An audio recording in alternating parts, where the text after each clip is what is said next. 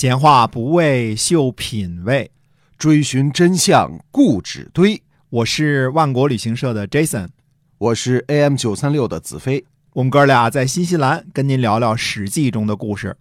各位喜马拉雅的听友，大家好，欢迎收听《史记》中的故事，是由新西兰万国旅行社的 Jason 为您讲的。那我们给您介绍一下我们的万国到家啊。嗯，是的。那么万国到家呢，是我们开的一个购物平台啊，哎。能够把东西呢直接给您寄到中国去。那么嗯，最近我们在推的呢，叫做呃巨无霸猕猴桃，有 Jumbo Kiwi Fruit 啊，对，巨大。的，Jumbo 啊，二百零二克到二百三十四十多克之间啊，对。就是说四两到半斤，嗯，嗯，就是巨大吧？一个猕猴桃果啊。一个猕猴桃半斤 这得一个猕猴桃多大？半斤啊！巨嗯巨无霸猕猴桃啊！哎您没尝过的话呢，可以尝试一下啊！嗯，有一个吃饱了。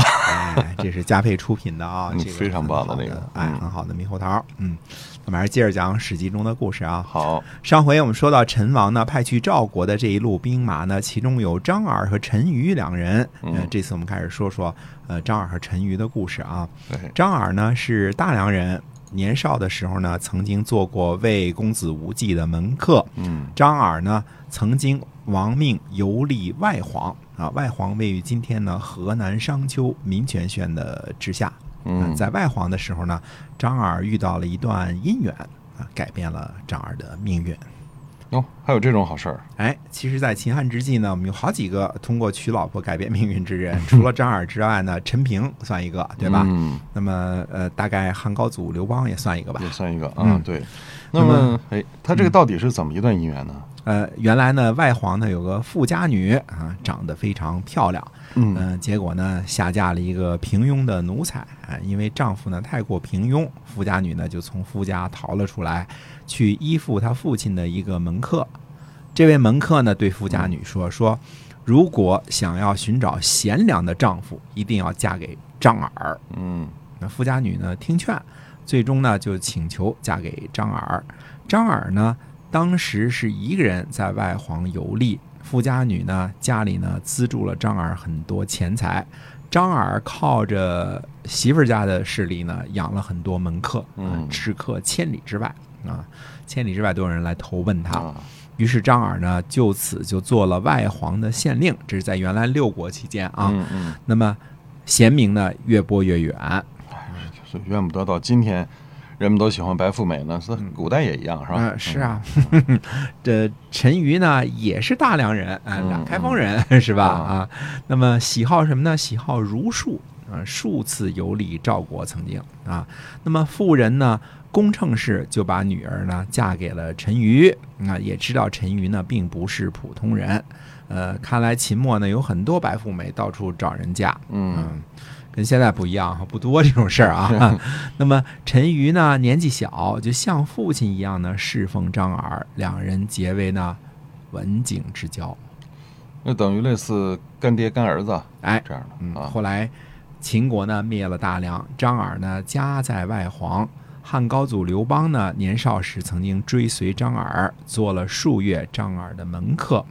秦国灭了魏国数年之后呢，秦呢听说张耳和陈馀呢都是魏国的名士，嗯。于是呢就赏金求购二人。张耳呢悬赏千金，陈馀的赏额是五百金。于是张耳、陈馀呢就变更名姓，逃去了陈，在陈的一个里做监门，嗯，其实就是街道看大门的一个下层小官儿，啊，嗯，还不是建制之内的，因为里长都不都是不领俸禄的街道兼职嘛，对吧？嗯那看门的就更别说了，对嗯，所以两人就等于是到到陈是隐姓埋名去逃难的是吧？对的，嗯有一回呢，李的官吏呢拿鞭子抽打陈馀，陈馀呢就气愤的想要起来反抗。嗯，那么旁边呢，张耳就踩了陈馀的脚一下，让他呢接受鞭打。等到这个李的小吏走后呢，呃，张耳就把陈馀呢领到一棵桑树下，就数落他说：“说我原来是怎么跟你说的？如今忍不住小辱，而想要为了一个小利而死，这怎么能行呢？”嗯、陈馀呢深以为然。嗯嗯，秦政府呢悬赏捉拿二人，嗯、告示都到了，对吧？嗯、那人就拿着秦政府的通缉令去里里去宣传啊，对吧？嗯，他们俩呢就想这事怎么办呢？嗯嗯，自己呢就拿着告示去挨家挨户说：“哎，我们要捉拿张二、陈余这俩人啊，你们有事儿帮忙啊！谁知道他们消息，赶紧报告我们啊！”嗯，这还玩儿挺高啊，是吧？哎，对，嗯 玩儿挺高，自己贼喊捉贼。对，嗯，后来呢，陈胜起兵从齐呢攻入陈，陈呢，呃，当时呢是等于是陈王的一个都城嘛，对吧？嗯那里呢陈兵数万，对，那么张耳和陈馀呢就去夜见陈胜，陈胜呢和左右呃这些人呢平生呢听到过很多这二人的故事，嗯知道他俩贤能，一见之下呢大悦啊，非常开心嗯啊。那个时候呢，陈的父老呢游说陈王说呢，说将军身披坚执锐，率领士卒诛暴秦，复立楚国的社稷，存亡继绝，这样大的功德呢，应该称王，而且呢，监督天下诸将，不称王呢也不行，嗯，请立为楚王。陈胜呢就去询问张耳和陈馀，那么他人是如何说的呢？呃，张耳和陈馀就回答说呢，说秦国无道啊，破人国家，灭人社稷，绝人后世，疲百姓之力，尽百姓之财。希望将军呢不要称王，紧急呢派兵向西，同时派人拥立六国的后人，各自树党，为秦国呢多树立敌人。敌人多，秦国的力量呢就会分散，参与的人多呢，兵马就会强壮。如此呢，不用在野外交兵，县城呢就会无人防守。您可以入据咸阳，命令诸侯，诸侯失去国家而得利，以德服人，如此呢可以成就帝业。嗯，如今呢只是在陈称王呢，恐怕天下懈怠。说的好像很有道理吧，是吧？嗯，但是陈王呢，刚当王不久，但是有王的气魄，不听。不听啊，啊，对，王一般都是不听，是吧？对，啊就是我说了算啊。陈馀又去游说陈陈王说呢，说大王打下魏和楚向西，目的呢在于入关，没有时间呢去收复河北啊，这里指的是黄河以北啊，不是指现在河北省。臣呢曾经在赵国游历，熟知赵国的豪杰和地形，嗯愿意请一支骑兵北掠赵地。哦，就是借兵去攻打赵国。所以张耳陈馀呢是想借兵呢自己去攻打赵国，对吧？那就给我一万，给我五千，对吧？嗯嗯是这么回事儿。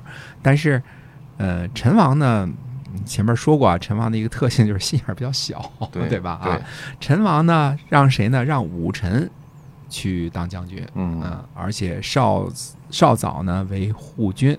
嗯，这个武臣呢是原来的秦王认识的一个熟人儿，臣的哦熟人儿、啊，让张耳和陈馀呢为左右校尉，两人给了一个这个。呃，等于是这个护卫的一个官儿啊呃给他们这一行人呢三千军马北掠赵地，嗯这一行人将在赵国掀起翻天覆地的大浪。嗯，什么样的大浪呢？嗯，欢迎大家继续收听我们的这个《史记》中的故事哈。哎，是的，那么您可以订阅我们的节目，如果喜欢的话呢，您可以还可以转发到朋友圈，让更多的人一起来听听历史中发生的这些事儿。好，感谢大家的收听，呃，我们下期节目再会。再会。